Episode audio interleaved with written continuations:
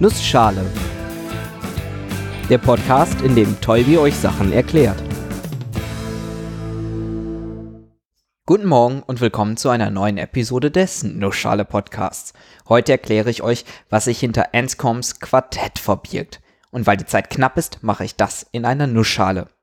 Es gibt mal wieder eine Episode zum Thema Datenanalyse und Statistik und so. Man sagt ja oft, dass man super mit Statistik lügen kann. Andersherum gibt's den Spruch, Zahlen lügen nicht. Was von beiden stimmt denn nun? Klar, beide Pauschalisierungen sind auf gewisse Art und Weise berechtigt und andererseits auch vollkommener Quatsch. Wann immer man sich Statistiken anschaut, ist es wichtig, das große Ganze im Blick zu behalten und nicht einfach nur irgendwelche Zahlenwerte zu berechnen und sich die rauszupicken, die einem gerade passend erscheinen. Das Thema der heutigen Episode ist das Anscom-Quartett, ein Beispiel, das genau diesen Punkt nochmal deutlich macht. Schauen wir uns mal eine Beispielstatistik an. Nehmen wir mal zwei Wettläufer, Amy und Bob. Bob ist nur halb so schnell wie Amy und bekommt deshalb drei Meter Vorsprung. Auf los geht's los und beide starten direkt in einem Vollsprint los. Bob ist nur halb so schnell wie Amy. Wenn er einen Meter rennt, hat Amy schon zwei. Nach drei Metern von Bob hat Amy also Bob eingeholt, trotz des Vorsprungs. Und danach bleibt sie ihm ewig voraus. Was wir jetzt machen, ist das Ganze mal messen. Jedes Mal, wenn Amy einen Meter zurückgelegt hat, gucken wir, wie weit Bob ist. Das sind unsere Messwerte, über die wir eine Statistik erheben wollen. Am Start hat Amy 0 Meter und Bob 3 Meter. Er hat ja den Vorsprung. Hat Amy 3 Meter, hat Bob 4,5 Meter.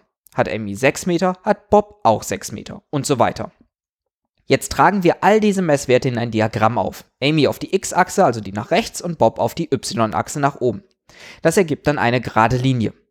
Aber halt, nicht so schnell. Das ist jetzt ein schön idealisiertes Beispiel. Amy und Bob rennen sicher nicht immer konstante Geschwindigkeiten.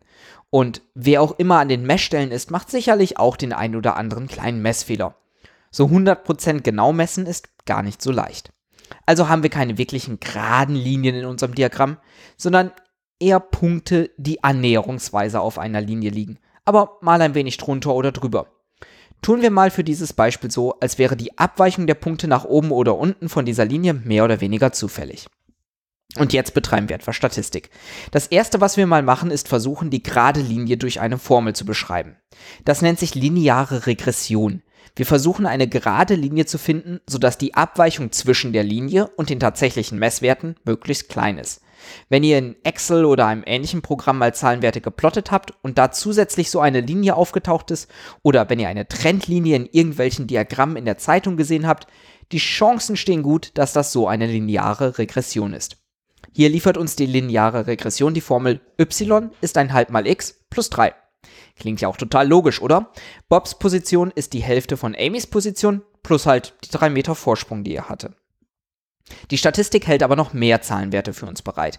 Wir könnten zum Beispiel mal annehmen, dass die Werte für x und y, die Werte für Amy und Bob, unabhängig voneinander sind und berechnen einfach mal den Mittelwert aller Messwerte für Amy und den Mittelwert aller Messwerte für Bob. In dem Beispiel, das ich vor Augen habe, kommt raus, dass der Mittelwert für Amy 9 ist und der für Bob 7,5. Sagt in diesem Beispiel echt nicht so viel aus. In anderen Beispielen ist der Mittelwert aber eine der wichtigsten Kenngrößen. Natürlich oftmals unter Berücksichtigung der Varianz, ein Maß für die Abweichung unserer Messwerte vom Mittelwert. Die wäre im Fall von Amy beispielsweise 11 und für Bob 4,12. Auch das sind Messwerte, die oft entscheidend sind.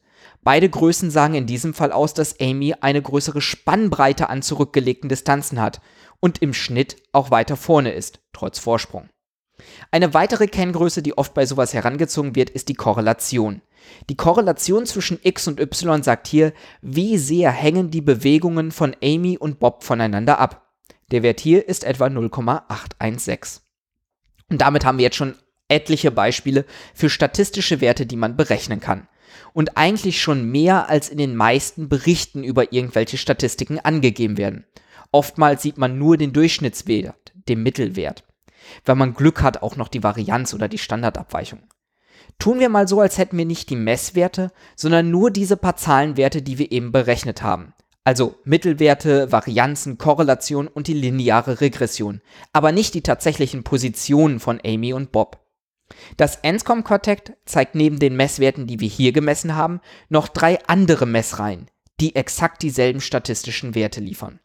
Zwei davon kommen alleine durch Ausreißer zustande. Nehmen wir mal an, Bob wäre nicht halb so schnell, sondern nur ein Drittel so schnell wie Amy.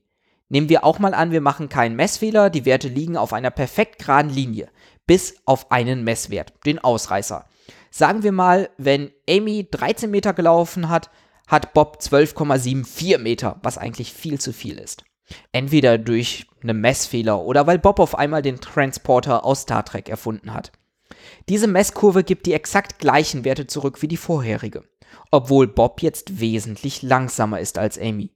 Also nur wegen einem einzelnen Messwert, der ein bisschen daneben ist. Sowas kann man zum Beispiel durch sogenannte robuste Statistik beheben. Entweder indem man Ausreißer vorher entfernt oder durch sogenannte robuste lineare Regression, bei der Werte, die unwahrscheinlich erscheinen, weniger stark gewichtet werden. Würde man sowas berücksichtigen, könnte man schon eine viel bessere Beschreibung durch Zahlenwerte erlangen, die eben nicht fälschlicherweise gleich der ersten ist. Ein weiteres Beispiel von Enscom zeigt einen noch extremeren Fall.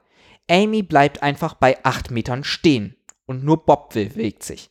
Wir haben also viele Messwerte, die im Diagramm übereinander liegen. X immer bei 8 und Y bei 4, 5, 6 und so weiter.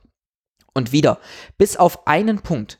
Ein Punkt hat für Amy und Bob beide große Werte. Und auch hier ergibt sich die gleiche Statistik wie bei den anderen beiden Messkurven und die gleiche offensichtlich komplett falsche Trendkurve. Das letzte Beispiel zeigt einen Zusammenhang zwischen den Messwerten, der definitiv nicht linear ist.